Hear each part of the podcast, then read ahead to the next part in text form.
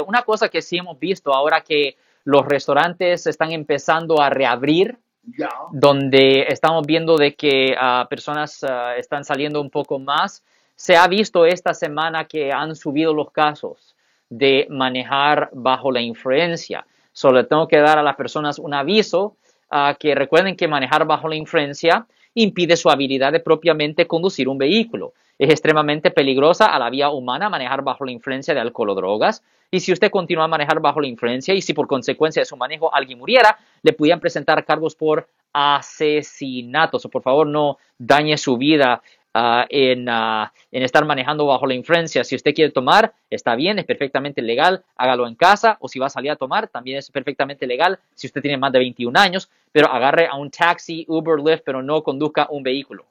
Y obviamente, Alex, una persona que está, como muchos, ¿verdad? Eh, pues apenas haciéndola, ¿verdad? En el sentido de que le quitaron horas en el trabajo o cualquier otra razón, que sus recursos se han limitado uno de estos incidentes le puede cambiar la vida porque salen caros, ¿no? Absolutamente, porque aparte de la representación en corte, también las multas son considerables. También la escuela de DUI pudiera ser un poco caro.